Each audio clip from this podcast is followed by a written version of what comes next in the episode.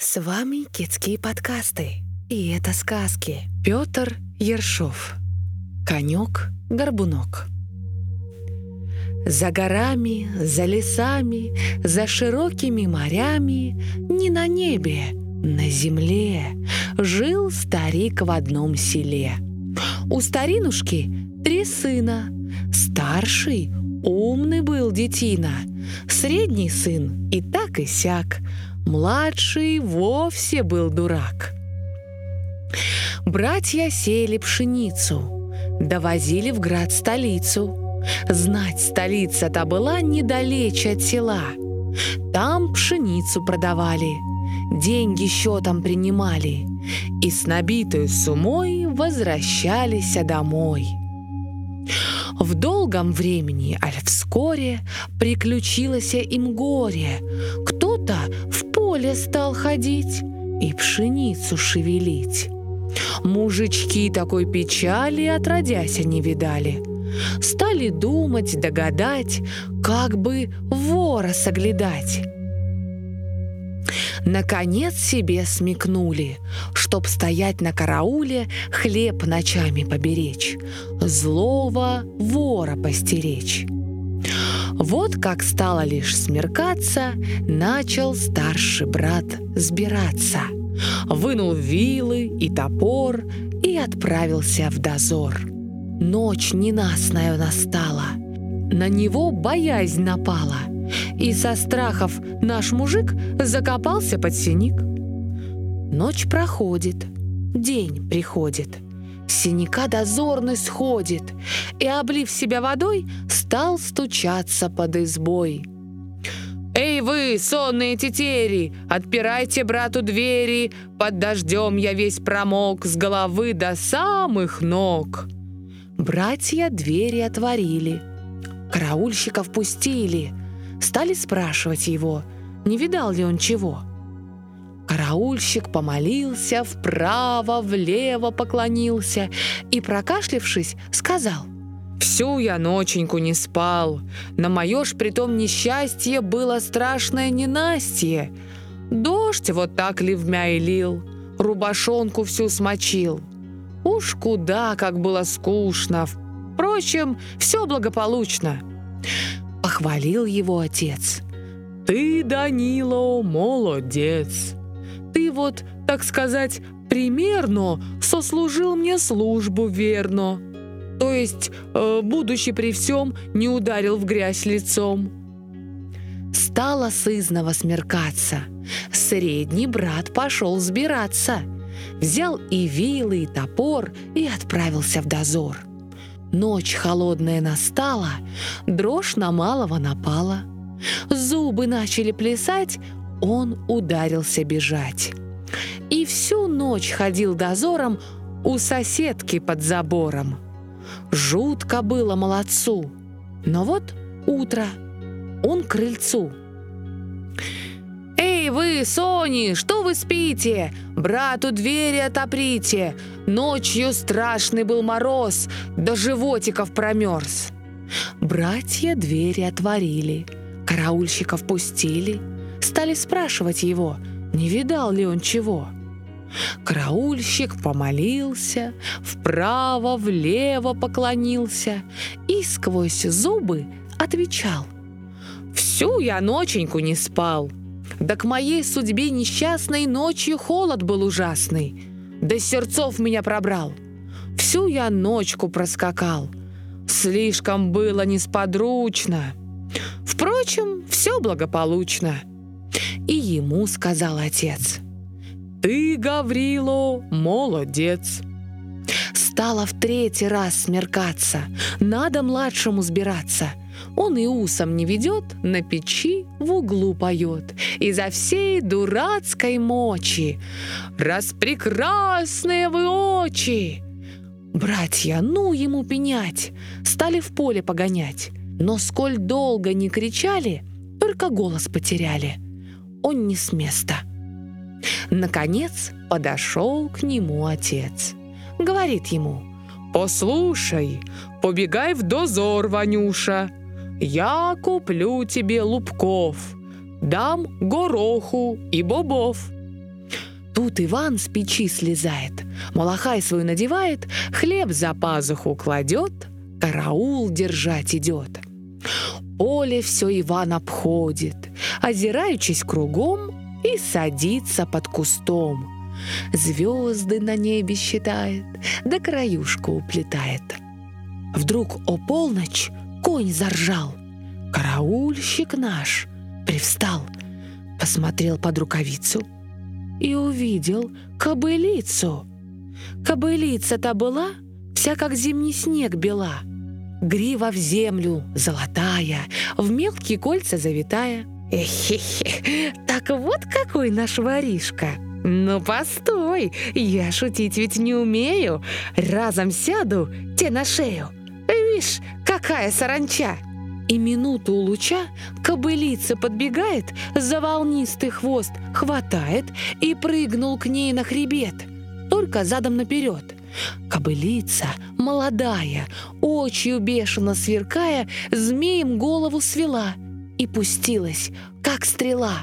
Вьется кругом над полями, виснет пластью над орвами, мчится скоком по горам, ходит дыбом по лесам.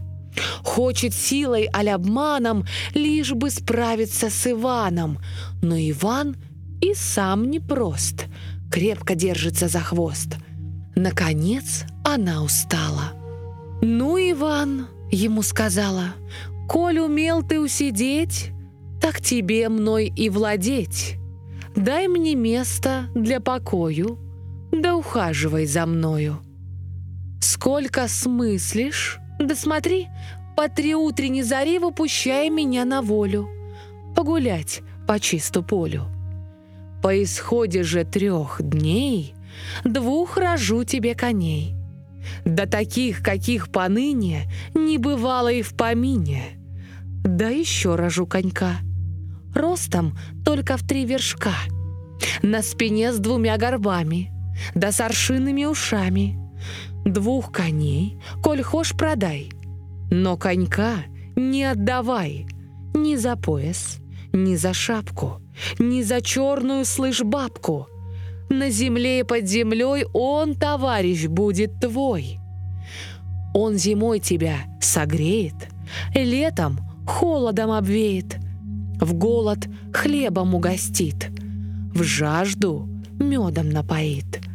Я же снова выйду в поле, силы пробовать на воле.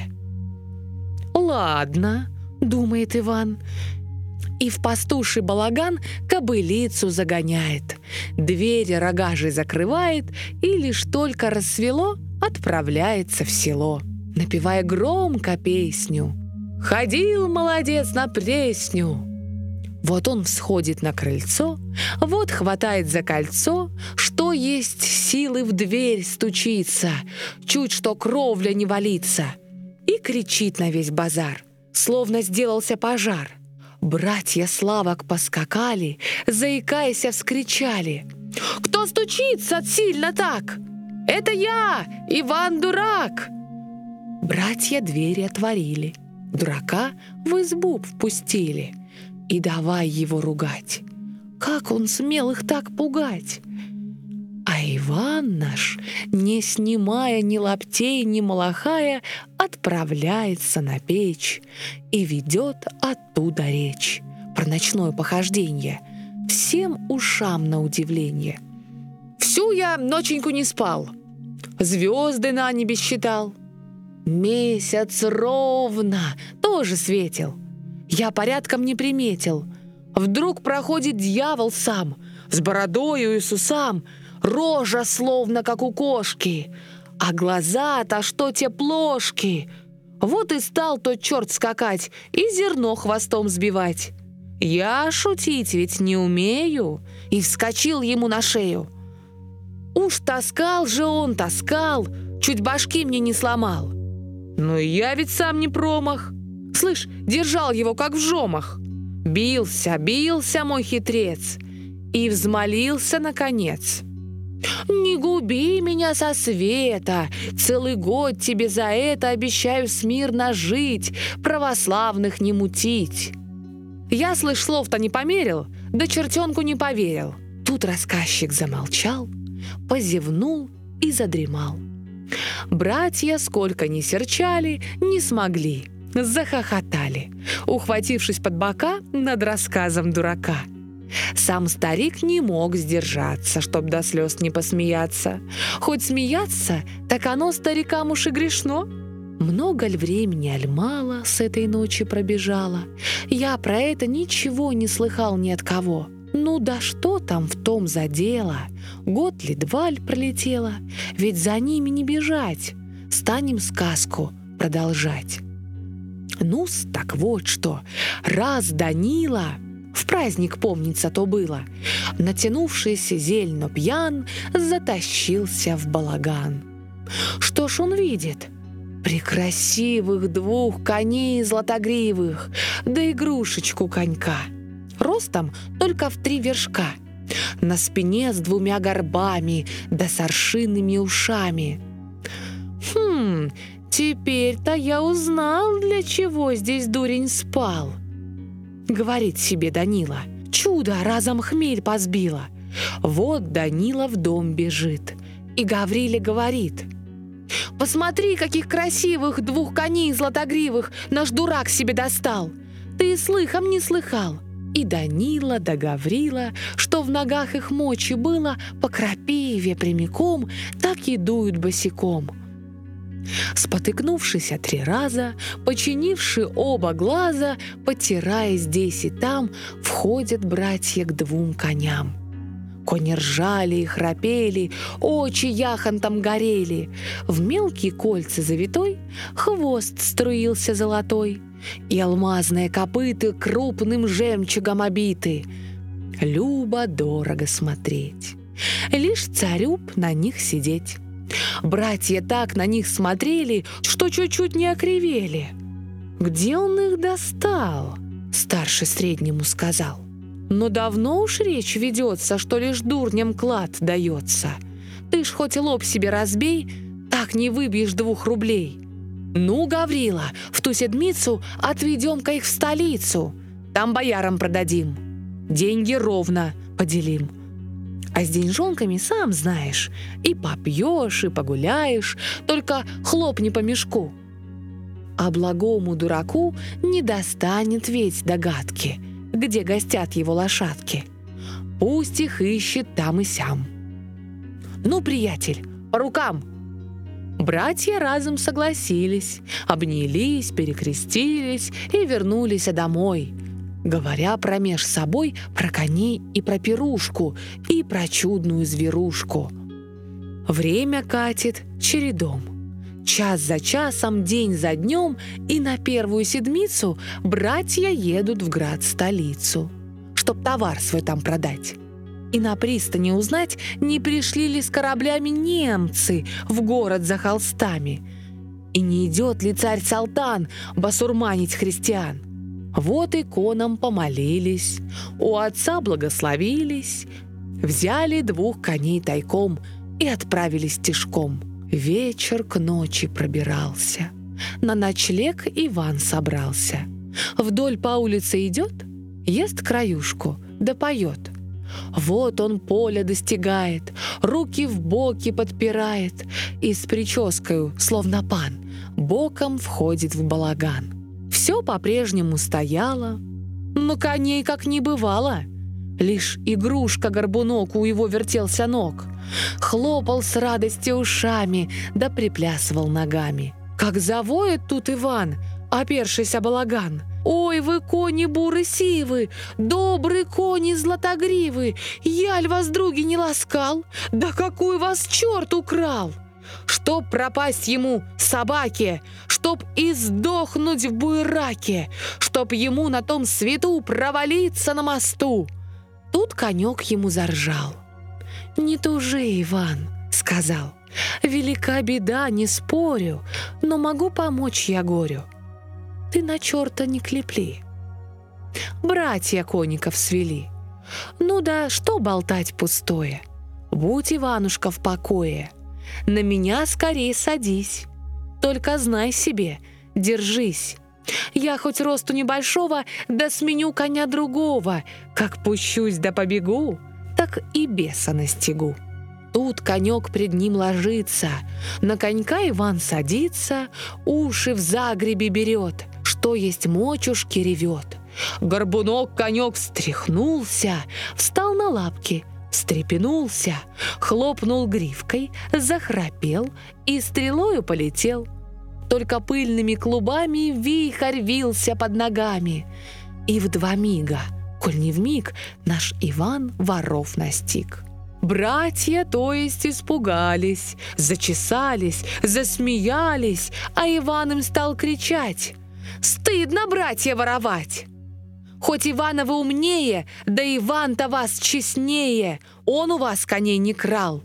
Старший корчась тут сказал, «Дорогой наш брат и ваша, что переться — дело наше. Но возьми же ты в расчет некорыстный наш живот. Сколь пшеницы мы не сеем, чуть насущный хлеб имеем, а коли не урожай, так хоть в петлю полезай. Вот в такой большой печали мы с Гаврилой толковали всю намеднишнюю ночь. Чем бы горешку помочь? Так и так мы вершили, наконец, вот так решили, чтоб продать твоих коньков, хоть за тысячу рублев. А спасибо молвить к слову, привезти тебе обнову, красную шапку с позвонком, да сапожки с каблучком. Да к тому ж старик работать уже не может. А ведь надо жмыкать век. Сам ты умный человек. Ну, коли так, так ступайте, говорит Иван. Продайте златогривых два коня. Да возьмите же меня. Братья больно покосились. Да нельзя же. Согласились. Стало на небе темнеть. Воздух начал холодеть. Вот, чтоб им не заблудиться, решено остановиться. Под навесами ветвей привязали всех коней. Принесли с ясным лукошко, опохмелились немножко и пошли, что Боже даст, кто во что из них гораст. Вот Данила вдруг приметил, что огонь вдали засветил.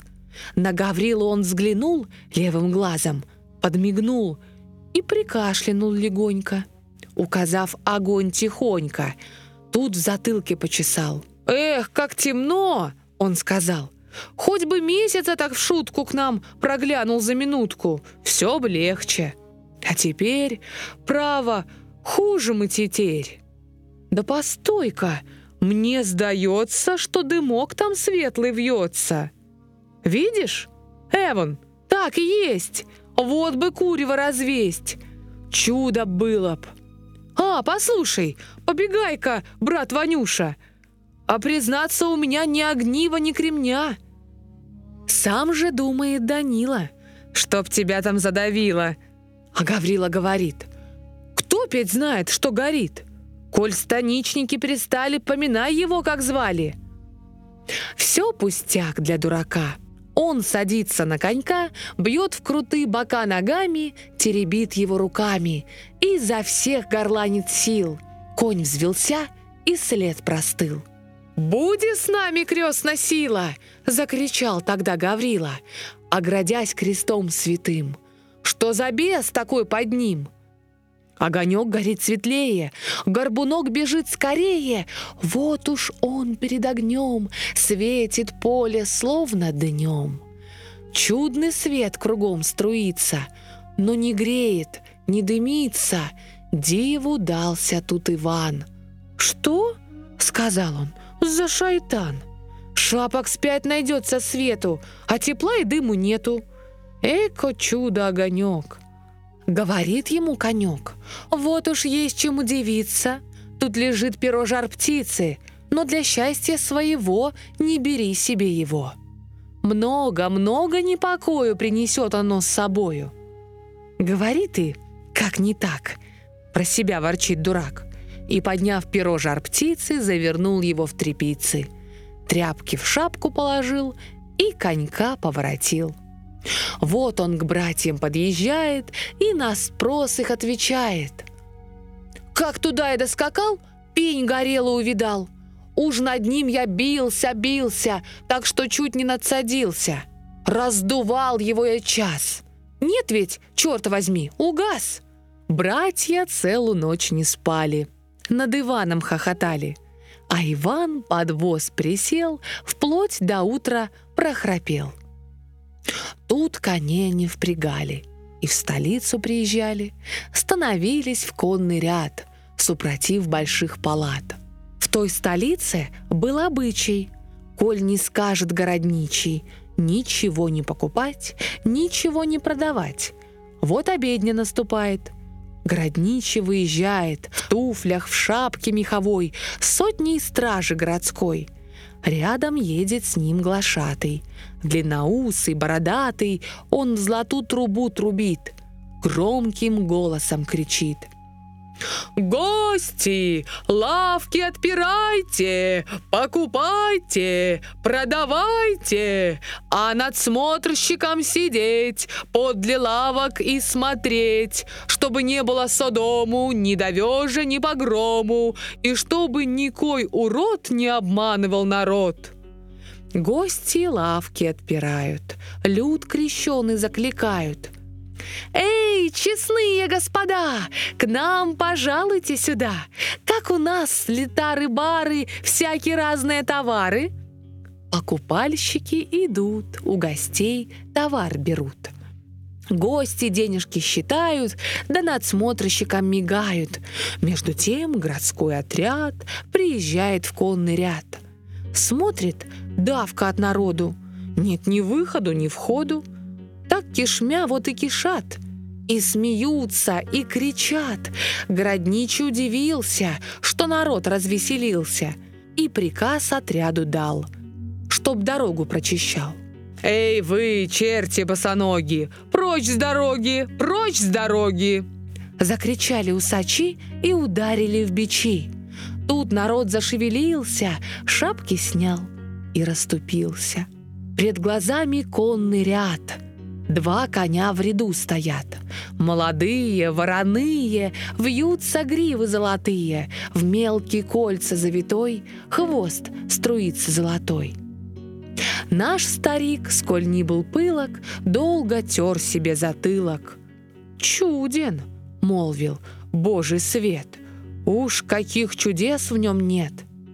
Весь отряд тут поклонился, мудрой речи подивился — Городничий, между тем, наказал пристрого всем, чтоб коней не покупали, не зевали, не кричали, то он едет ко двору доложить о всем царю, и, оставив часть отряда, он поехал для доклада. Приезжает во дворец. «Ты помилуй, царь-отец!» Городничий восклицает – и всем телом упадает. «Не вели меня казнить, прикажи мне говорить!» Царь изволил молвить. «Ладно, говори, да только складно». «Как умею, расскажу. Городничим я служу, верой правдой исправляю эту должность». «Знаю, знаю». Вот сегодня, взяв отряд, я поехал в конный ряд. Приезжаю, тьма народу, ну ни выходу, ни входу. Что тут делать? Приказал гнать народ, чтоб не мешал. Так и сталось, царь надежа, и поехал я, и что же? Передо мною конный ряд — Два коня в ряду стоят, молодые, вороные, вьются гривы золотые, в мелкие кольца завитой хвост струится золотой, и алмазные копыты крупным жемчугом обиты. Царь не мог тут усидеть, надо кони поглядеть. Говорит он, «Да, не худо, и за весь такое чудо. Эй, повозку мне!» И вот уж повозка у ворот, царь умылся, нарядился и на рынок покатился. За царем стрельцов отряд. Вот он въехал в конный ряд, на колени все тут пали и «Ура!» царю кричали. Царь раскланялся и в миг молодцом с повозки прыг. Глаз своих с коней не сводит, справа, слева к ним заходит, словом ласковым зовет, по спине их тихо бьет треплет шею их крутую, гладит гриву золотую. И, довольно засмотрясь, он спросил, оборотясь к окружавшим. «Эй, ребята! Чьи такие же ребята? Кто хозяин?» тут Иван руки в боки, словно пан, и за братьев выступает, и, надувшись, отвечает. «Это пара, царь, моя! И хозяин тоже я!» «Ну, я пару покупаю. Продаешь ты?» «Нет, меняю». «Что в промен берешь добра?» «Два-пять шапок серебра. То есть это будет десять». Царь тотчас велел отвесить и по милости своей дал в прибавок пять рублей. Царь-то был великодушный. Повели коней в конюшни десять конюхов седых, все в нашивках золотых. Все с цветными кушаками и софьяными бичами. Но дорогой, как на смех, кони с ног их сбили всех. Все уздечки разорвали и к Ивану прибежали. Царь отправился назад — Говорит ему, «Ну, брат, пара нашим не дается. Делать нечего, придется во дворце тебе служить. Будешь в золоте ходить, в красном платье наряжаться, словно в масле сыр кататься. Всю конюшеньку мою я в приказ тебе даю. Царско слово в том порука. Что, согласен?» Эка штука! Во дворце я буду жить, буду в золоте ходить, в красноплатье наряжаться, словно в масле сыр кататься. Весь конюшенный завод царь в приказ мне отдает. То есть я из огорода стану царский воевода. Хм, чудно дело. Так и быть, стану царь тебе служить. Только чур со мной не драться и давать мне высыпаться. А не то я был таков. Тут он кликнул скакунов и пошел вдоль по столице, сам махая рукавицей, и под песню дурака кони пляшут трепака, а конек его горбатка так и ломится в присядку к удивлению людям всем. Два же брата, между тем, деньги царские получили, в опояски их зашили, постучали яндовой и отправились домой. Дома дружно поделились. Оба в раз они женились, стали жить да поживать, да Ивана поминать. Но теперь мы их оставим, снова сказкой позабавим. Православных христиан, что наделал наш Иван, находясь во службе царской, при конюшне государской?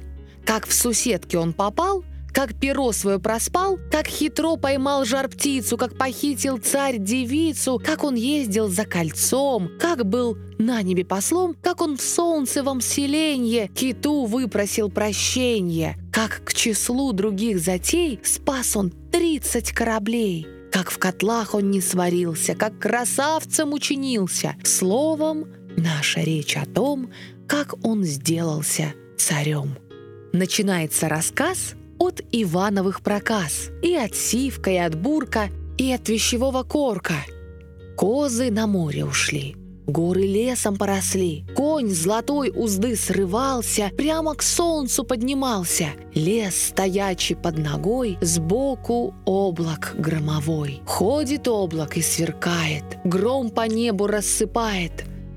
Это присказка. Пожди, сказка будет впереди. Как на море, океане и на острове Буяне новый гроб в лесу стоит. В гробе девица лежит. Соловей над гробом свищет, черный зверь в дубраве рыщет. Это присказка. А вот сказка чередом пойдет. Ну, так видите, эльмиряне, православные христиане, наш удалый молодец затесался во дворец – при конюшне царской служит и нисколько не потужит. Он о братьях, об отце в государевом дворце. Да и что ему до братьев? У Ивана красных платьев, красных шапок, сапогов чуть не десять коробов. Ест он сладко, спит он столько, что раздолье, да и только. Вот недели через пять начал спальник примечать. Надо молвить, этот спальник до Ивана был начальник, над конюшней надо всей. Из боярских слыл детей. Так не диво, что он злился. На Ивана и божился. Хоть пропасть, а пришлица потурить вон из дворца. Но лукавство, сокрывая, он для всякого случая притворился плут глухим, близоруким и немым. Сам же думает, постой-ка, я тебя двину, неумойка. Так недели через пять спальник начал примечать, что Иван коней не холит, и не чистит, и не школит. Но при всем том два коня словно лишь из-под гребня чисто-начисто обмыты, гривы в косы перевиты, челки собраны в пучок, шерсть, ну, лосница, как шелк. В стойлах свежая пшеница, словно тут же и родится, и в чинах больших сыта, будто только налета. Что за притча тут такая? Спальник думает, вздыхая. «Уж не ходит ли постой к нам проказник домовой? Дай-ка я под караулю, а не что так я и пулю, не смигнув, умею слить. Лишь бы дурня уходить. Донесу я в думе царской, что конюши и государской, басурманин, ворожей, чернокнижник и злодей. Что он с бесом хлеб-соль водит, в церковь Божью не входит, католицкий держит крест — и постами мясо ест. В тот же вечер этот спальник, прежний конюших начальник, в стойлы спрятался тайком и обсыпался овсом. Вот и полночь наступила, у него в груди заныло. Он ни жив, ни мертв лежит, сам молитвы все творит. Ждет суседки. Чу! В самом деле двери глухо заскрипели, кони топнули.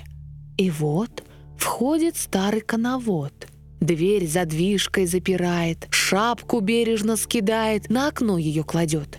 И из шапки той берет в три завернутой трепицы царский клад, перо жар птицы.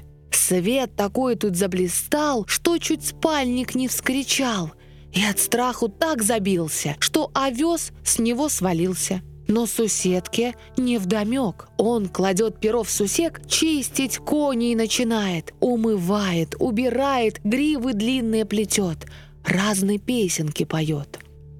А меж тем, свернувшись клубом, поколачивая зубом, смотрит спальник чуть живой. Что тут деет домовой?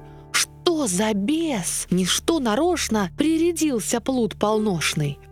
Нет рогов, ни бороды, ражий парень, хоть куды. Волос гладкий, сбоку ленты, на рубашке прозументы, сапоги, как ал. Ну, точнёхонько Иван. Что за диво? Смотрит снова наш глазей на домового. «Э, так вот что!» Наконец проворчал себе хитрец. «Ладно, завтра ж царь узнает, что твой глупый ум скрывает.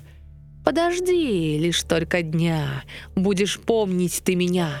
А Иван, совсем не зная, что ему беда такая угрожает, все плетет, гривы в косы да поет а убрав их, в оба чана нацедил сыты медвяной и насыпал до полна белоярого пшена.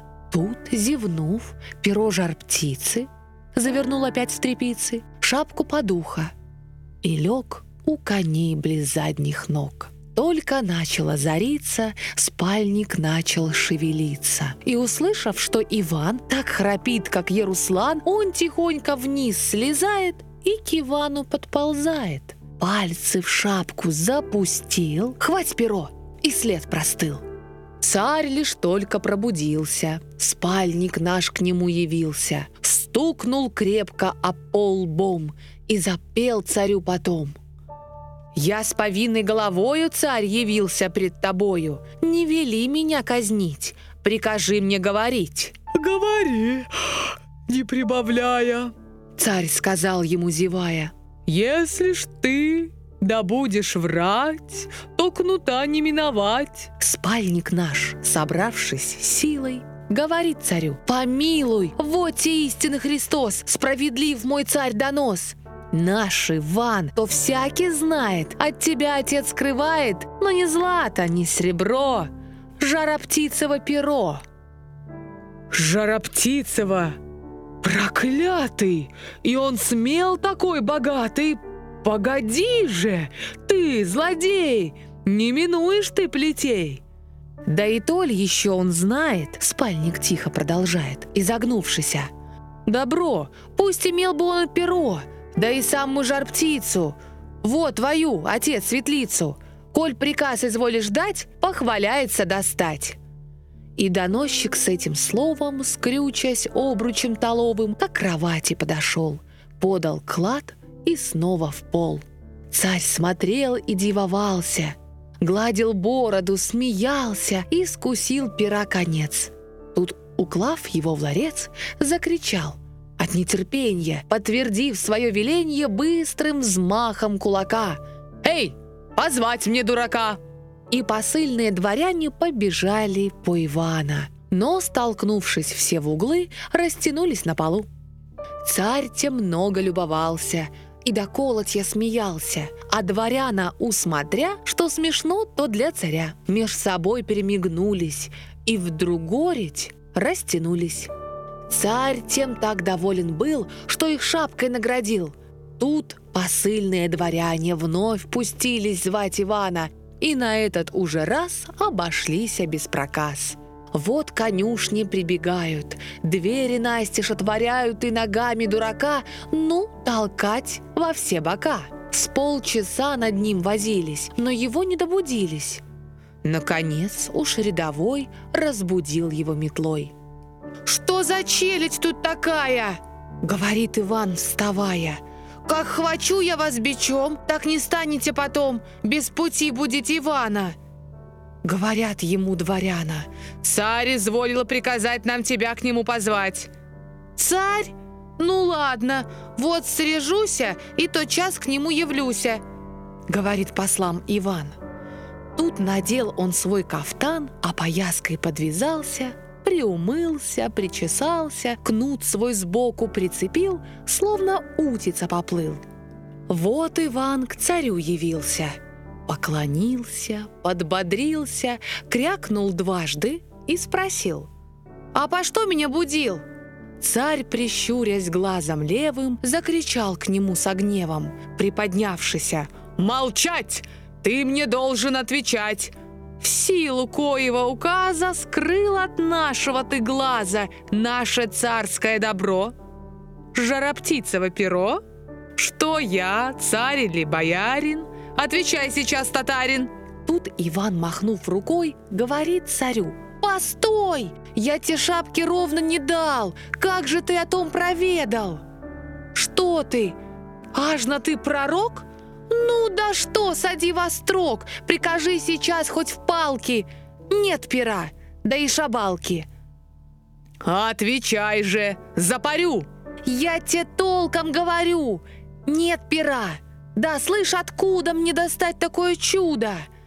Царь с кровати тут вскочил и ларец с пером открыл. «Что? Ты смел еще переться? Да уж нет, не отвертеться! Это что, а?»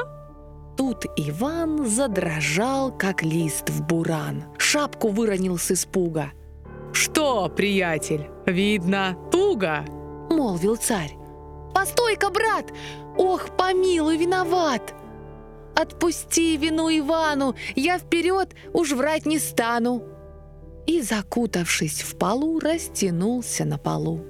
«Ну, для первого случаю я вину тебя прощаю», Царь Ивану говорит. «Я, помилуй Бог, сердит, из сердцов иной порою чуб сниму из головою. Так вот, видишь, я каков?» Но сказать без дальних слов я узнал, что ты жар птицу в нашу царскую светлицу, если б вздумал приказать, похваляешься достать. Ну, смотришь, не отпирайся и достать ее старайся. Тут Иван волчком вскочил. «Я того не говорил!» Закричал он, утираясь. «О перья не запираюсь, но о птице, как ты хошь, ты напраслину ведешь!» Царь затрясши бородою. «Что? Рядиться мне с тобою?» Закричал он. «Но смотри, если ты недели в три не достанешь мне жар-птицу в нашу царскую светлицу, поклянусь бородой, ты поплатишься со мной. Направешь в решетку, на кол. Вон, холоп!» Иван заплакал и пошел на сеновал, где конек его лежал.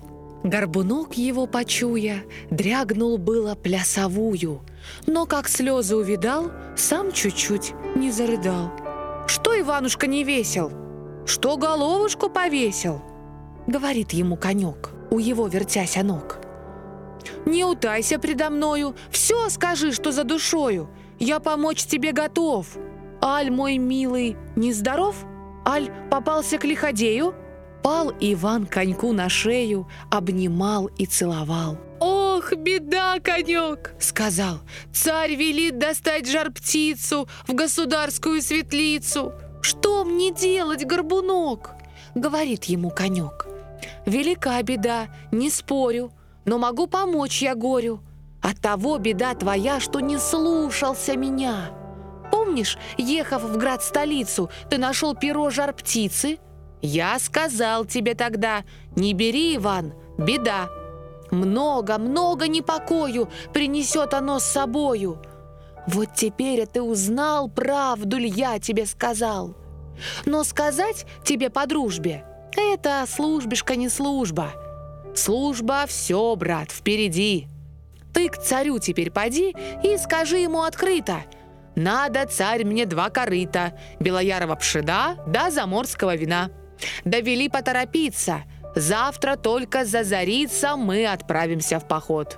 Вот Иван к царю идет, говорит ему открыто, «Надо, царь, мне два корыта, белоярова пшена да заморского вина». Довели поторопиться, завтра только зазарится, мы отправимся в поход. Царь тот час приказ дает, чтоб посыльные дворяне все сыскали для Ивана, молодцом его назвал и «Счастливый путь!» сказал. На другой день утром рано разбудил конек Ивана. «Эй, хозяин, полно спать! Время дело исправлять!» Вот Иванушка поднялся, в путь дорожку собирался, взял корыто и пшено и заморское вино. Потеплее приоделся, на коньке своем уселся, вынул хлеба ломоток и поехал на восток. Едут целую седмицу, напоследок в день осьмой приезжают в лес густой. Тут сказал конек Ивану, «Ты увидишь здесь поляну, на поляне той гора, вся из чистого сребра». Вот сюда-то до зорницы прилетают жары птицы, из ручья воды испить. Тут и будем их ловить. И, окончив речь к Ивану, выбегает на поляну. Что за поле? Зелень тут, словно камень изумруд. Ветерок над нею веет, так вот искорки сеет, а по зелени цветы несказанной красоты. А на той ли на поляне, словно вал на океане, возвышается гора, вся из чистого сребра. Солнце летними лучами красит всю ее зарями. В сгибах золотом бежит, на верхах свечой горит. Вот конек по косогору поднялся на эту гору, версту другу пробежал, устоялся и сказал. «Скоро ночь, Иван, начнется, и тебе стеречь придется. Ну, в корыто лей вино, и с вином мешай пшено». А чтоб быть тебе закрыту, ты под то подлезь корыто, в тихомолку примечай. Да смотри же, не зевай. До восхода, слышь, зорницы, прилетают сюда жар птицы и начнут пшено клевать, да по-своему кричать. Ты, которая поближе, и схвати ее, смотри же, а поймаешь птицу жар и кричи на весь базар. Я тот час к тебе явлюся. «Ну, ну а если обожгуся?» — говорит коньку Иван, расстилая свой кафтан. «Рукавички взять придется, чай плутовка больно жгется». Тут конек из глаз исчез, а Иван, кряхтя подлез под дубовое корыто и лежит там, как убитый. Вот полночную порой свет разлился над горой, будто полдни наступают, жары птицы налетают, стали бегать и кричать, и пшено с вином клевать. Наш Иван, от них закрытый, смотрит птиц из-под корыта и толкует сам собой, разводя вот так рукой. «Тьфу ты, дьявольская сила! Эк их дряни привалила! Чай их тут с десятков пять! Как бы всех переимать! То-то было бы поживы!» Нечего молвить, страх красивый, ножки красные у всех, а хвосты-то сущий смех. Чай таких у куриц нету. А уж сколько парень свету, словно батюшки на печь. И скончав такую речь, сам собою под лазейкой, наш Иван ужом да змейкой к с вином подполз. Хвать одну из птиц за хвост. «Ой, Танечек-горбуночек, прибегай скорее, дружочек, я ведь птицу-то поймал!» Так Иван дурак кричал. Горбунок тотчас явился. «Ах, хозяин, отличился!» — говорит ему конек. «Ну, скорее ее в мешок!» «Да завязывай тужее!» а мешок привесь на шею. Надо нам в обратный путь». «Нет, дай птиц-то мне пугнуть!» — говорит Иван. «Смотри-ка, вишь, нацелился от крика!» И, схвативши свой мешок, хлещет вдоль и поперек, ярким пламенем сверкая, встрепенулась вся стая. Кругом огненным свелась и за тучи понеслась, а Иван наш вслед за ними — Рукавицами своими так и машет и кричит, словно щелоком облит. Птицы в тучах потерялись, наши путники собрались, уложили царский клад и вернулись назад. Вот приехали в столицу. «Что, достал ли ты жар-птицу?» Царь Ивану говорит. Сам на спальника глядит. А уж тот ничто от скуки и искусал себе все руки – «Разумеется, достал!» Наш Иван царю сказал. «Где ж она?» «Постой немножко. Прикажи сперва окошко в почевальне затворить. Знаешь, чтоб темень сотворить». Тут дворяна побежали и окошко затворяли. Вот Иван мешок на стол. «Ну-ка, бабушка, пошел!» Свет такой тут вдруг разлился, что весь двор рукой закрылся. Царь кричит на весь базар.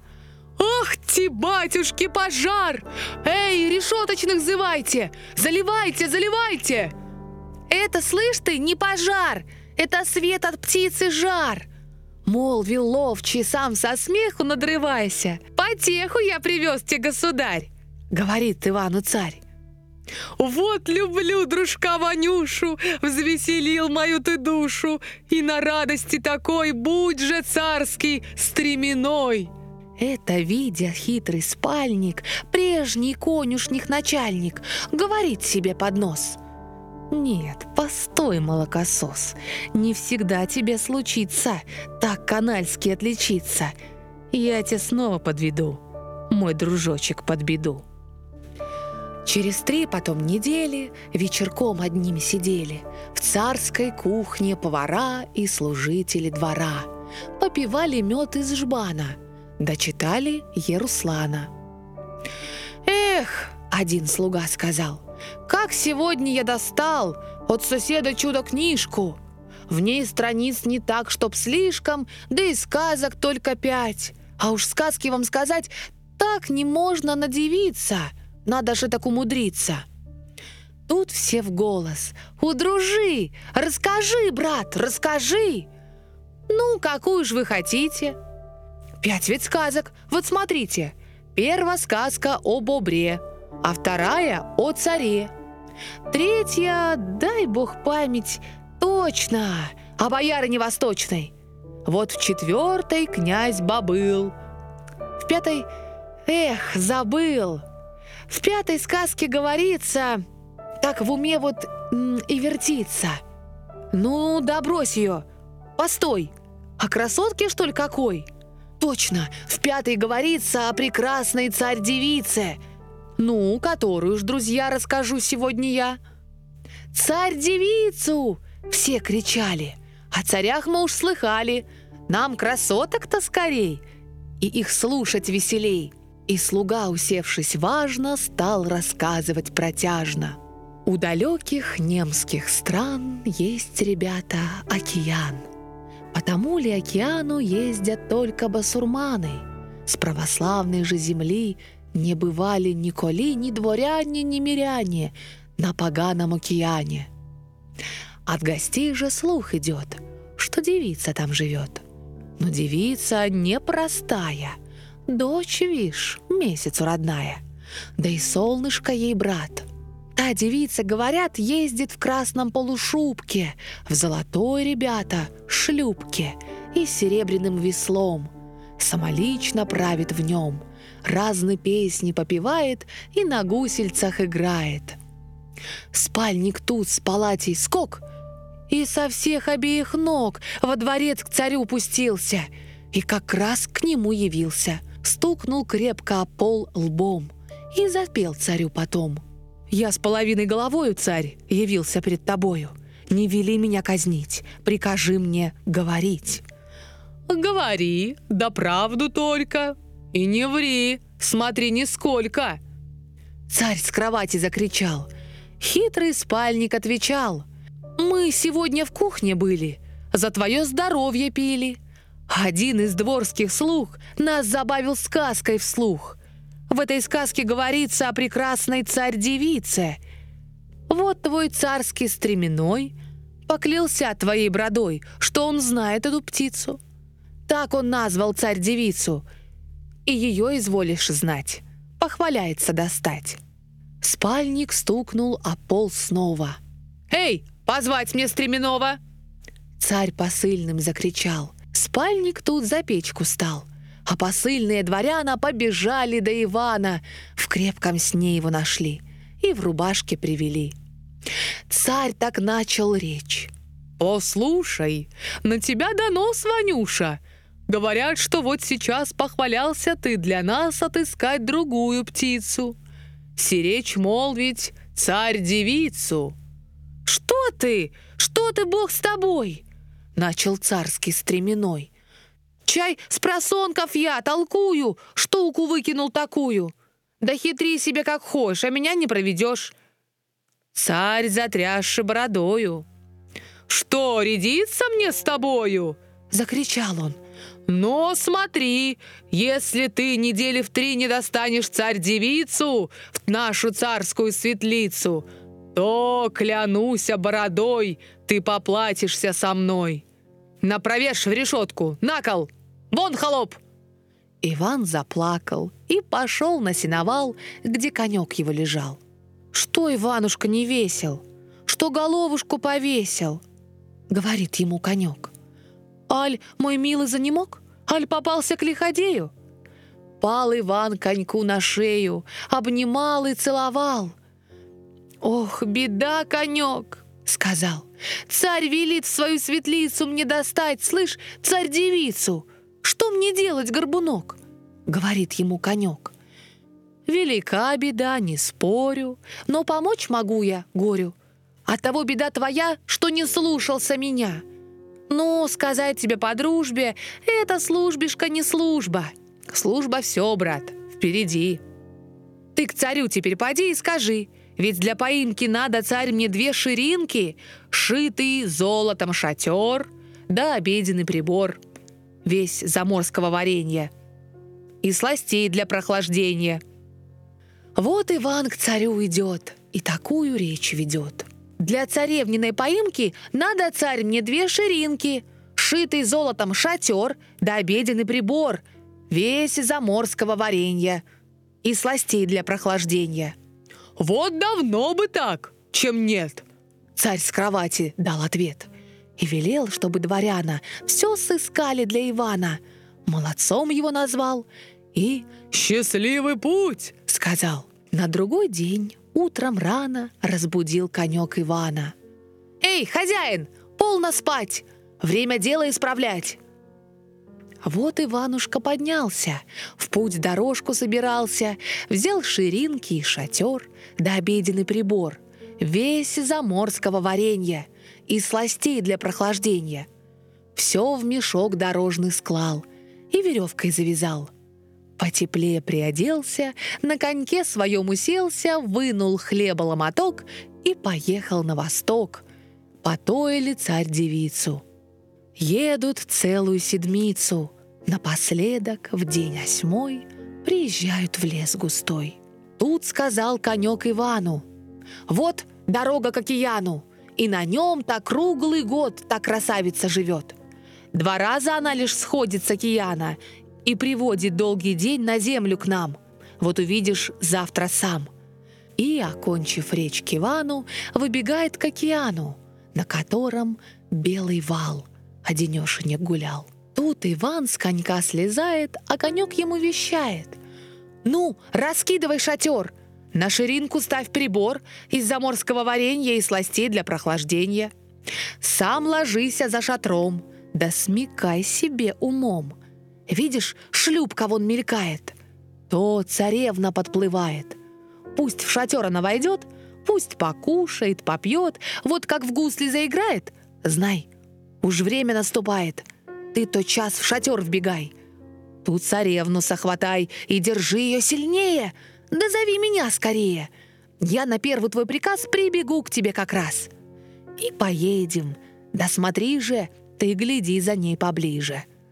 Если ж ты ее проспишь, так беды не избежишь. Тут конек из глаз сокрылся. За шатер Иван забился и давай дыру вертеть, чтоб царевну подсмотреть.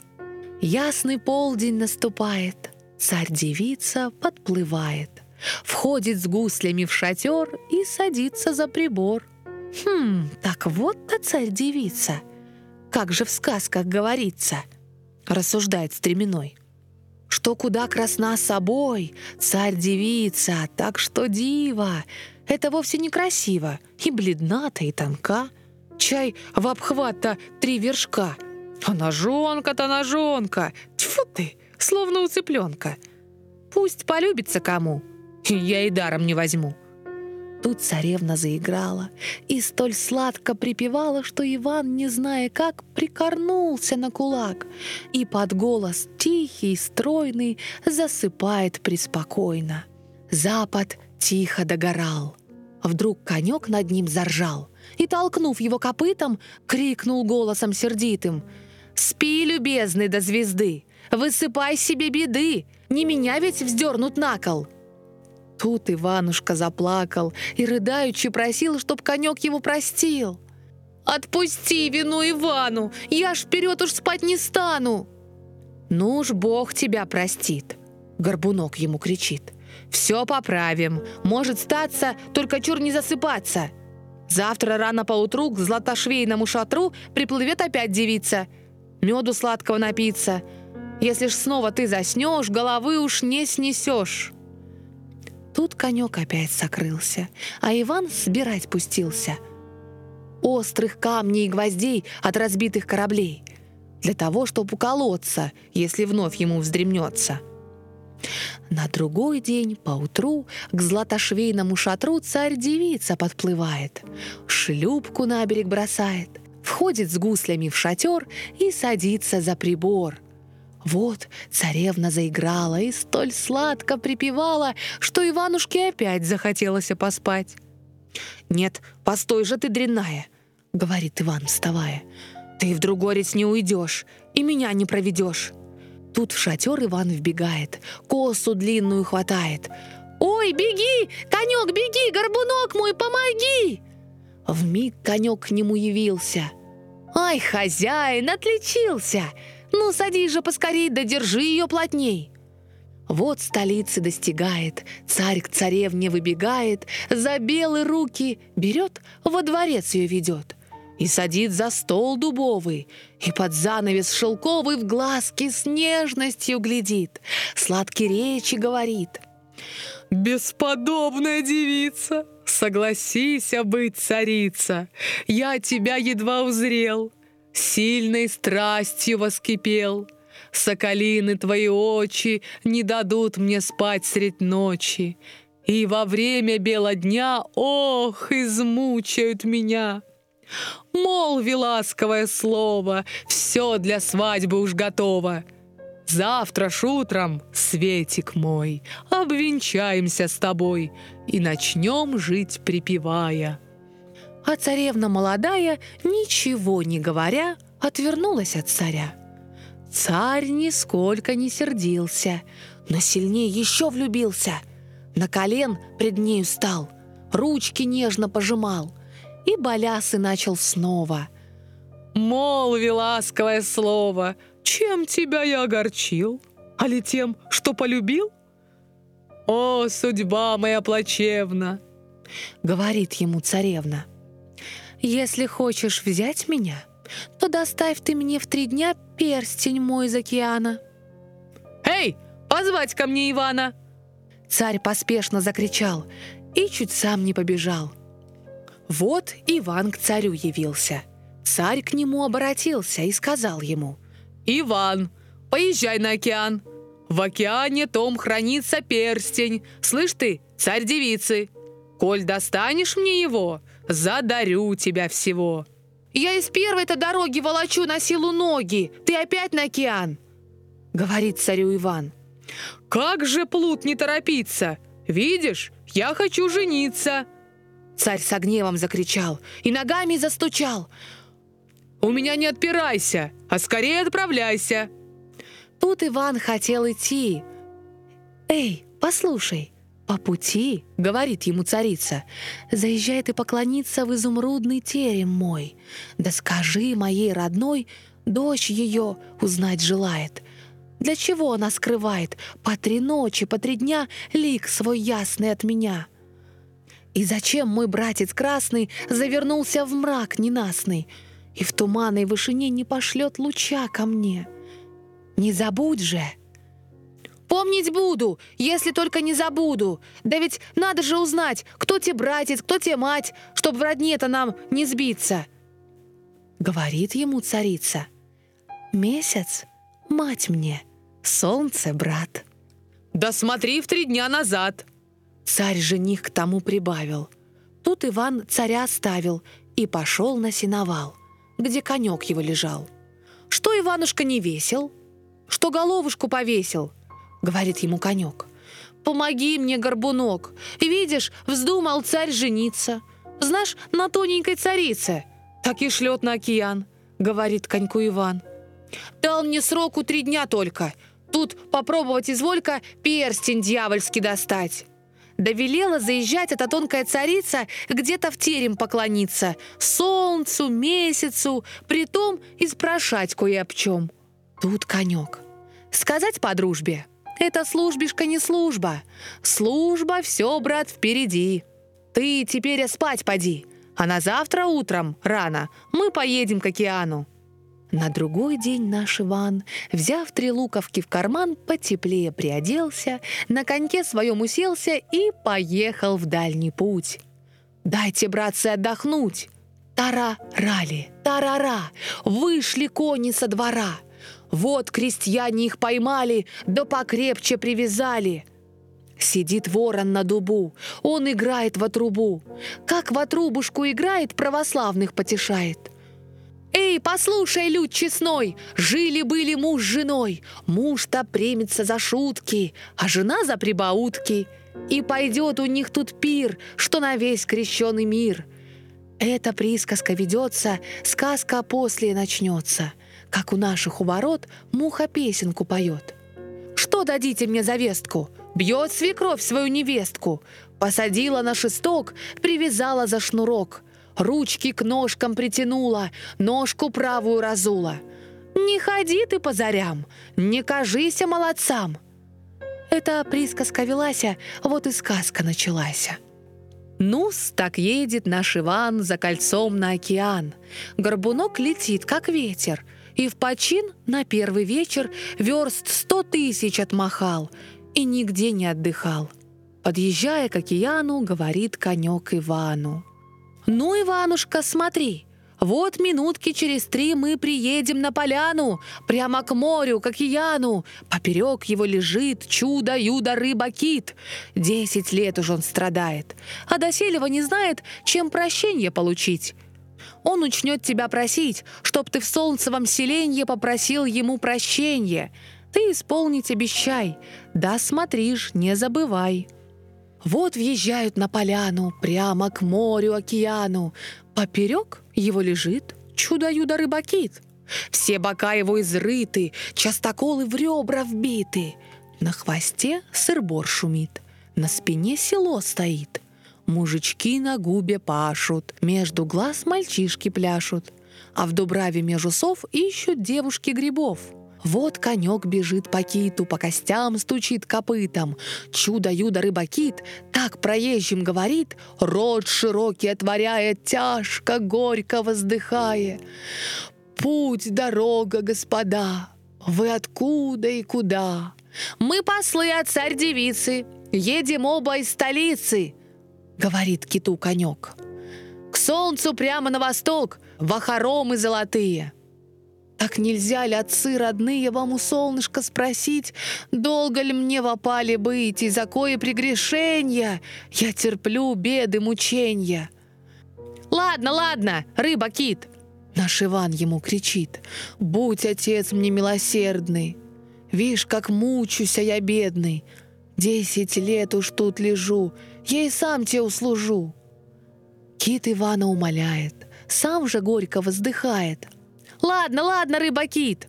Наш Иван ему кричит. Тут конек под ним забился, прыг на берег и пустился.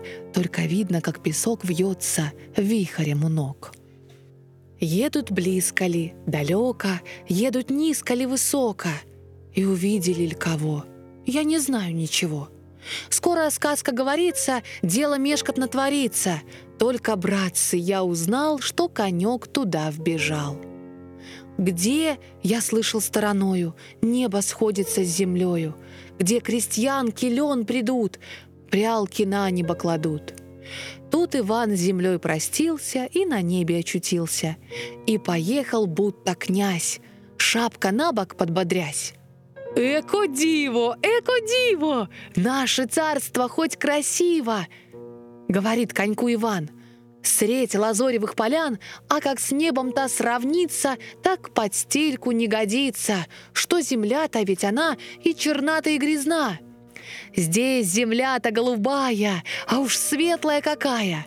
Посмотри-ка, горбунок, видишь, вон где, на восток, словно светится зорница, чай небесная светлица, что-то больно высока. Так спросил Иван конька. «Это терем царь-девицы, нашей будущей царицы!» Горбунок ему кричит. «По ночам здесь солнце спит, а полуденной порою месяц ходит над покою». Подъезжают, у ворот из столбов хрустальный свод. Все столбы те завитые, хитро в змейки золотые. На верхушках три звезды, вокруг терема сады. На серебряных там ветках, разолоченных во клетках птицы райские живут, песни царские поют. А ведь терем с теремами, будто город с деревнями, а на тереме из звезд православный русский крест. Вот конек во двор въезжает, наш Иван с него слезает, в терем к месяцу идет и такую речь ведет. «Здравствуй, месяц Месяцович!» Я Иванушка Петрович, из далеких я сторон, и привез тебе поклон». «Сядь, Иванушка Петрович», — молвил месяц Месяцович, «и поведай мне вину в нашу светлую страну, твоего земли прихода, из какого ты народа, как попал ты в этот край. Все скажи мне, не утай».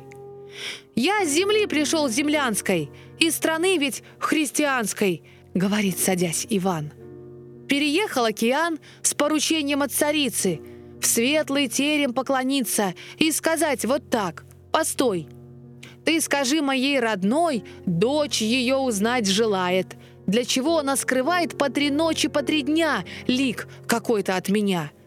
И зачем мой братец красный завернулся в мрак ненастный и в туманной вышине не пошлет луча ко мне?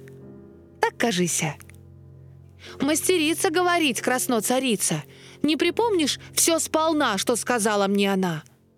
«А какая это царица?» «Это, знаешь, царь-девица». «Царь-девица? Так она, что ли, тобой увезена?» Вскликнул месяц Месяцович, а Иванушка Петрович говорит, «Известно мной, видишь, я царский стременной, ну так царь меня отправил, чтобы я ее доставил в три недели во дворец. А не то меня отец посадить грозился на кол. Месяц с радости заплакал. Ну, Ивана обнимать, целовать и миловать. «Ах, Иванушка Петрович!» — молвил месяц Месяцович. «Ты принес такую весть, что не знаю, чем исчесть. А уж мы как горевали, что царевну потеряли. От того-то, видишь, я по три ночи и по три дня в темном облаке ходила. Все грустила да грустила, трое суток не спала. Крошки хлеба не брала. От того-то сын мой красный завернулся в мрак ненастный. Луч свой жаркий погасил, миру Божью не светил. Все грустил, вишь, по сестрице, той ли красной царь-девице. Что, здорова ли она? Не грустна ли, не больна? Всем бы, кажется, красотка, да у нее, кажется, сухотка. Ну, как спичка, слышь, тонка. Чай в обхват-то три вершка. Вот как замуж-то поспеет, так небось и потолстеет. Царь, слышь, женится на ней. Месяц вскликнул. «Ах, злодей! Вздумал в семьдесят жениться на молоденькой девице! Достаю я крепко в том, просидит он женихом!» Вишь, что старый хрен затеял, хочет жать там, где не сеял. Полно лаком больно стал. Тут Иван опять сказал. Есть еще к тебе прощение, то о китовом прощение. Есть в Вишморе чудакит, поперек его лежит, все бока его изрыты, частоколы в ребра вбиты. Он, бедняк, меня прошал, чтобы я тебя спрашал. Скоро ли кончится мучение? Чем сыскать ему прощение? И на что он тут лежит? Месяц ясный говорит. Он зато несет мучение, что безбожье веленье проглотил среди морей три десятка кораблей. Если даст он им свободу, снимет Бог с него невзгоду, в миг все раны заживит, долгим веком наградит. Тут Иванушка поднялся, светлым месяцем прощался, крепко шею обнимал, трижды в щеки целовал. «Ну, Иванушка Петрович», — молвил месяц Месяцович, «благодарствую тебя, за сынка и за себя. Отнеси благословение нашей дочке в утешение и скажи моей родной, мать твоя всегда с тобой. Полно плакать и крушиться, скоро грусть твоя решится. И не старый с бородой, а красавец молодой поведет тебя к налою. Ну, прощай же, Бог с тобою!»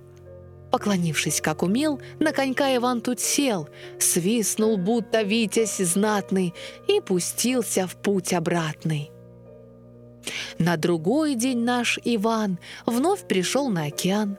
Вот конек бежит по киту, по костям стучит копытом. Чудо-юдо, рыба-кит, так вздохнувши говорит. Что, отцы, мое прошение? Получу ли когда прощение? «Погоди ты, рыба-кит!» Тут конек ему кричит. Вот в село он прибегает, мужиков к себе сзывает, черной гривкою трясет и такую речь ведет. «Эй, послушайте, миряне, православные христиане, коль не хочет кто из вас к водяному сесть в приказ, убирайся в миг отсюда!» Здесь тот час случится чудо, море сильно закипит, повернется рыба-кит. Тут крестьяне и миряне, православные христиане, закричали «Быть бедам!» и пустились по домам. Все телеги собирали, в них, не мешкая, поклали все, что было живота, и оставили кита. Утро с полднем повстречалось, а в селе уж не осталось ни одной души живой. Словно шел мамай войной. Тут конек на хвост вбегает, к перьям близко прилегает — и что мочи есть, кричит «Чудо-юдо, рыба-кит! От того твои мучения, что без божьего веления проглотил ты средь морей три десятка кораблей!» Если дашь ты им свободу, снимет Бог с тебя невзгоду, в миг все раны заживит, долгим веком наградит. И, окончив речь такую, закусил узду стальную, понатужился и в миг на далекий берег прыг.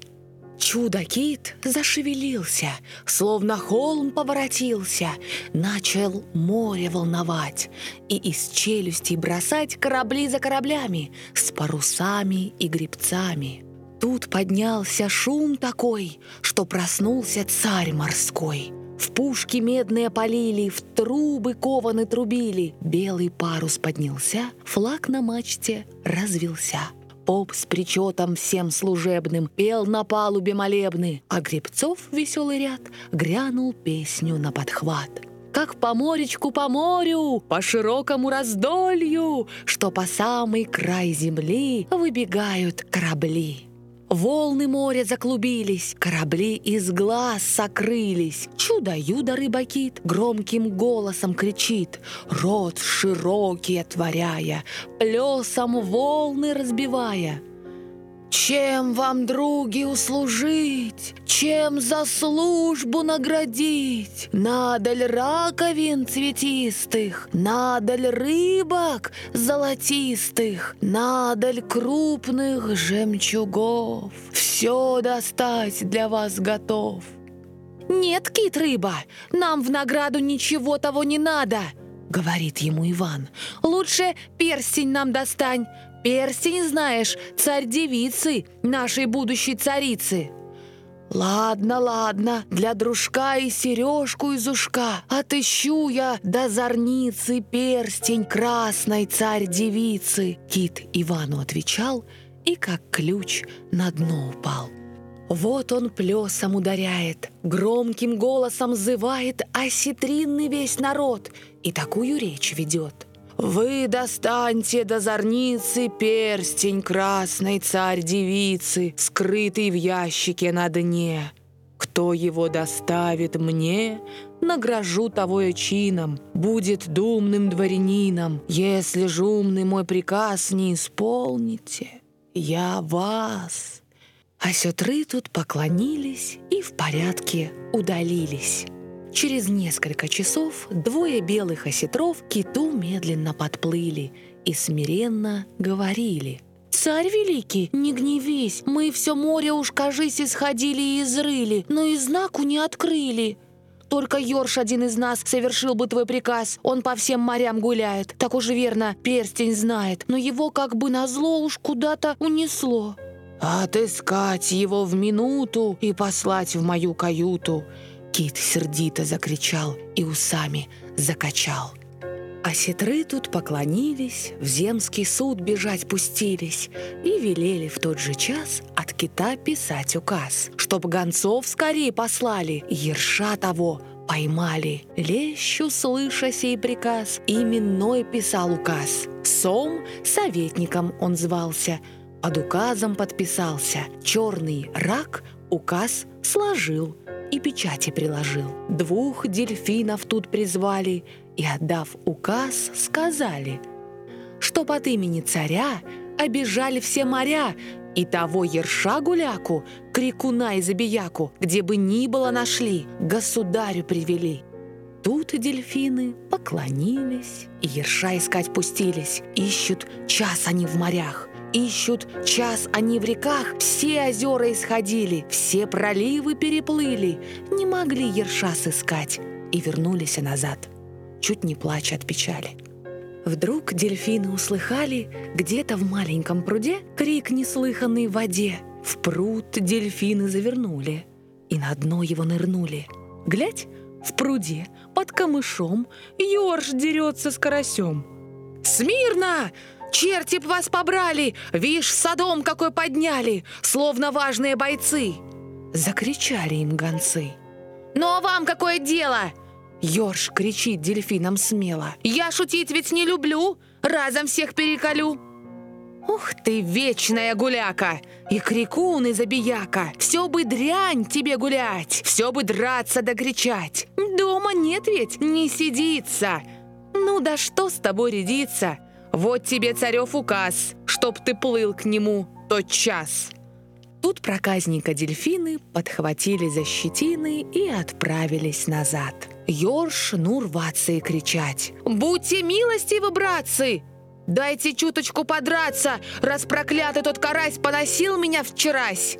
При честном, при всем собрании, неподобной разной бранью!»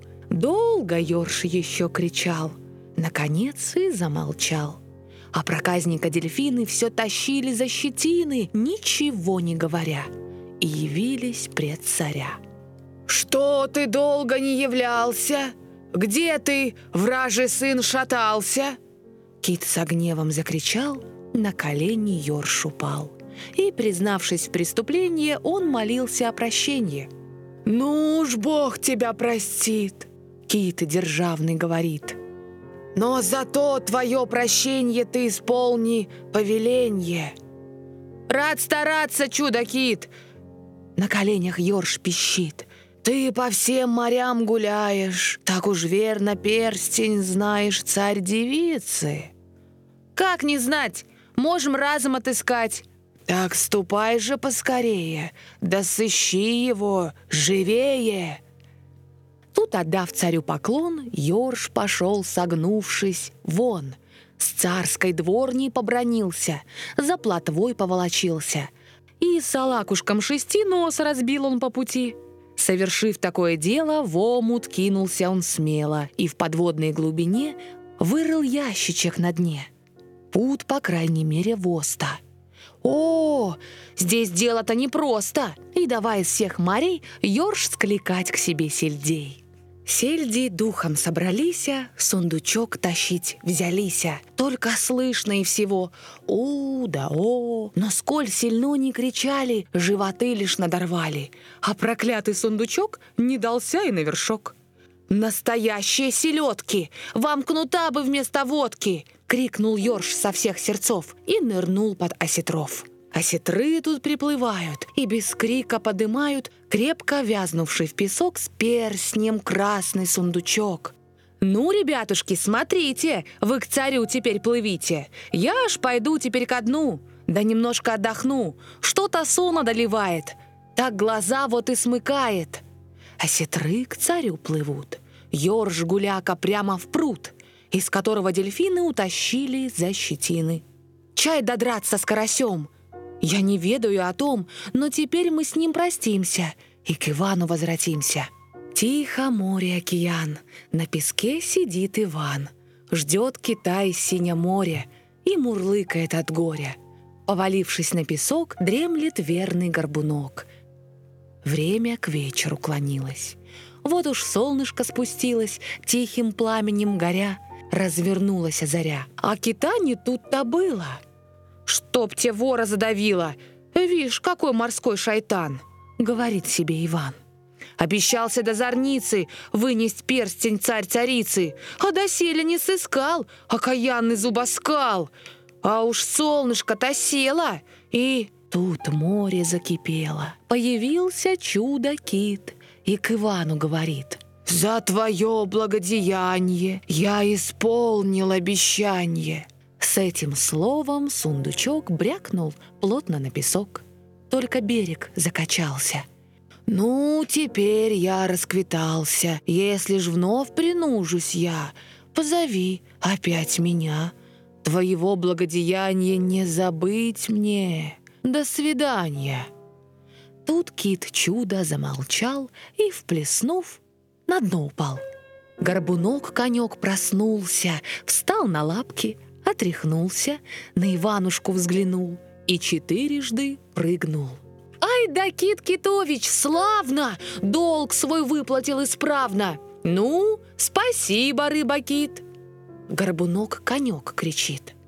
«Что ж, хозяин, одевайся, в путь дорожку отправляйся. Три денька ведь уж прошло, завтра срочное число. Чай, старик уж умирает». Тут Ванюша отвечает – Рад бы с радостью поднять, да ведь силы не занять. Сундучишка больно плотен, чай чертей в него пять сотен. Кит проклятый насажал, я уж трижды подымал, тяжесть страшная такая. Тут конек, не отвечая, поднял ящичек ногой, будто камушек какой, и взмахнул к себе на шею. «Ну, Иван, садись скорее! Помни, завтра минет срок, а обратный путь далек!» Стал четвертый день зариться. Наш Иван уже в столице. Царь с крыльца к нему бежит. «Что? Кольцо мое?» — кричит. Тут Иван с конька слезает и приважно отвечает. «Вот тебе и сундучок. Да велика скликать полк. Сундучишка мал хоть навит, да и дьявола задавит». Царь тот час стрельцов позвал и немедля приказал сундучок отнести в светлицу. Сам пошел по царь-девицу. «Перстень твой, душа, найден!» Сладкогласно молвил он. И теперь примолвить снова нет препятства никакого. Завтра утром, Светик мой, обвенчаться мне с тобой. Но не хочешь ли, дружочек, свой увидеть перстенечек? Он в дворце моем лежит. Царь-девица говорит. Знаю, знаю, но, признаться, нам нельзя еще венчаться. А чего же, Светик мой? Я люблю тебя душой. Мне прости ты мою смелость, страх жениться захотелось. Если ж ты, то я умру завтра ж с горя поутру. Сжалься, матушка-царица!» Говорит ему девица. «Но взгляни-ка ты, ведь сед, мне пятнадцать только лет. Как же можно нам венчаться?» Все цари начнут смеяться. Дед-то скажут, внучку взял. Царь с гневом закричал. «Пусть-ка только засмеются! У меня как раз свернутся все их царства полоню! Весь их рот искореню!» «Пусть не станут и смеяться! Все не можно нам венчаться! Не растут зимой цветы! Я красавица, а ты? Чем ты можешь похвалиться?» Говорит ему девица. «Я хоть стар, да я удал!» Царь царице отвечал. «Как немножко приберуся, хоть кому так покажуся, разудалым молодцом!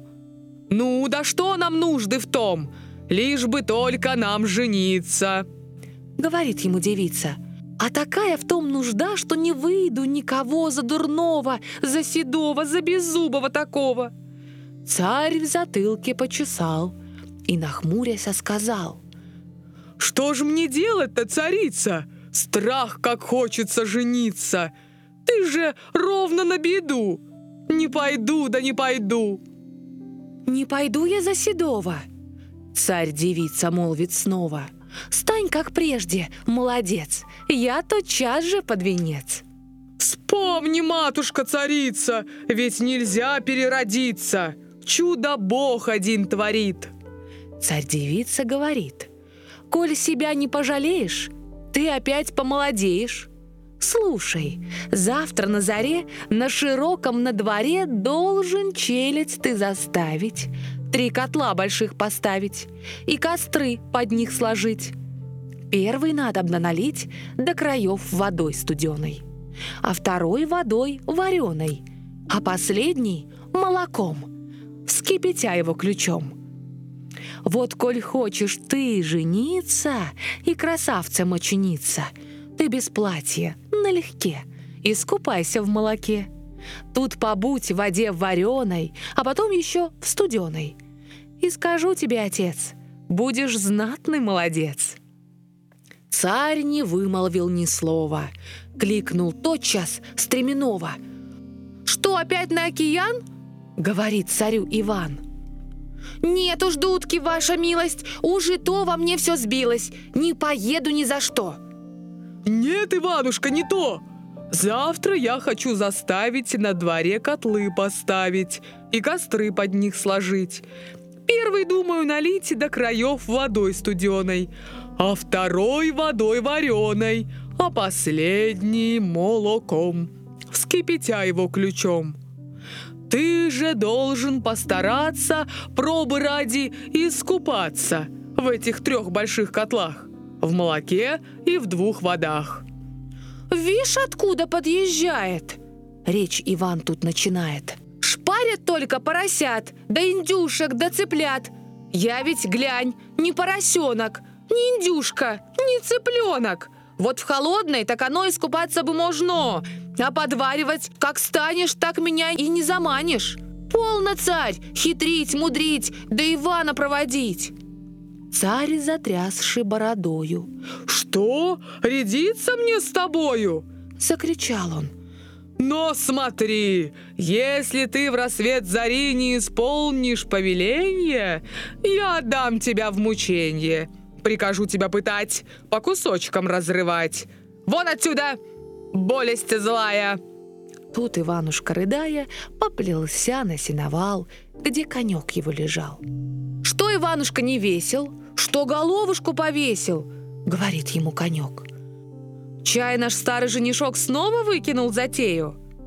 Пал Иван коньку на шею, обнимал и целовал. «Ох, беда, конек!» — сказал. «Царь в конец меня сбывает. Сам подумай, заставляет искупаться мне в котлах, в молоке и двух водах. Как в одной воде студеной, а в другой воде вареной. Молоко, слышь, кипяток!» — говорит ему конек. «Вот уж служба, так уж служба.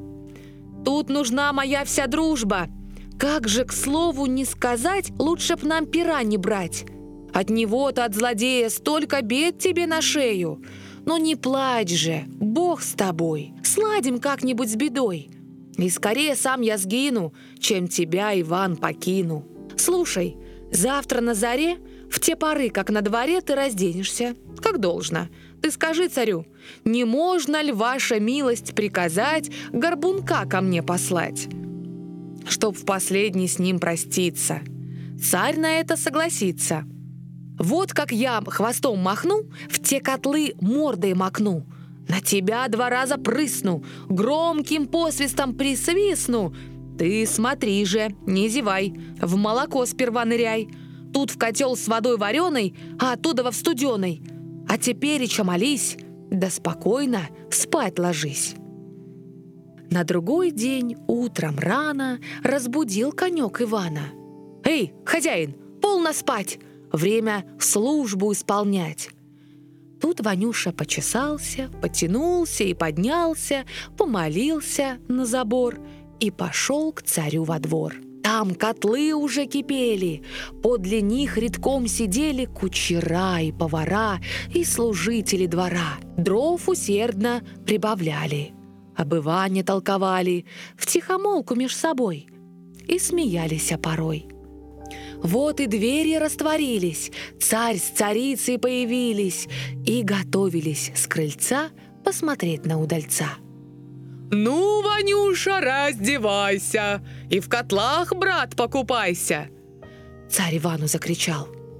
Тут Иван одежду снял, ничего не отвечая. А царица молодая, чтоб не видеть наготу, завернулась в фату. Вот Иван к котлам поднялся, глянул в них и зачесался. «Что же ты, Ванюша, стал?» Царь опять ему вскричал – «Исполняй-ка, брат, что должно!» Говорит Иван, «Не можно ли, ваша милость, приказать горбунка ко мне послать? Я в последний б с ним простился». Царь, подумав, согласился и изволил приказать горбунка к нему послать. Тут слуга конька приводит и к сторонке сам отходит. Вот конек хвостом махнул, в те котлы мордой макнул, на Ивана дважды прыснул, громким посвистом присвистнул. На конька Иван взглянул и в котел тотчас нырнул. Тут в другой, там в третий тоже. И такой он стал пригожий, что ни в сказке не сказать, ни пером не написать. Вот он в платье нарядился, царь-девица поклонился — осмотрелся, подбодрясь, с важным видом, будто князь. «Эка дива!» — все кричали. «Мы слыхом не слыхали, что были зяпа хорошеть!» Царь велел себя раздеть. Два раза перекрестился, бух в котел и там сварился. Царь-девица тут встает, знак к молчанию подает. Покрывало поднимает и к прислужникам вещает. Царь велел вам долго жить. Я хочу царицей быть. Люба ли я вам? Отвечайте. Если Люба, то признайте владетелем всего и супруга моего». Тут царица замолчала, на Ивана показала. «Люба, Люба!» — все кричат. «За тебя хоть самый ад! Твоего ради Талана признаем царя Ивана!» Царь царицу тут берет, в церковь Божью ведет. И с невестой молодою он обходит в круг налою. Пушки с крепости палят, в трубы кованы трубят, Все подвалы отворяют, бочки с фряжским выставляют, и напившийся народ, что есть мочушки дерет. «Здравствуй, царь наш со царицей, с распрекрасной царь-девицей!» Во дворце же пир горой, вина льются там рекой, за дубовыми столами пьют бояре со князьями, сердцу любо. Я там был, мед, вино и пиво пил, по усам хоть и бежала, в рот ни капли не попала. Желаем спокойной ночи от онлайн-школы Кискей.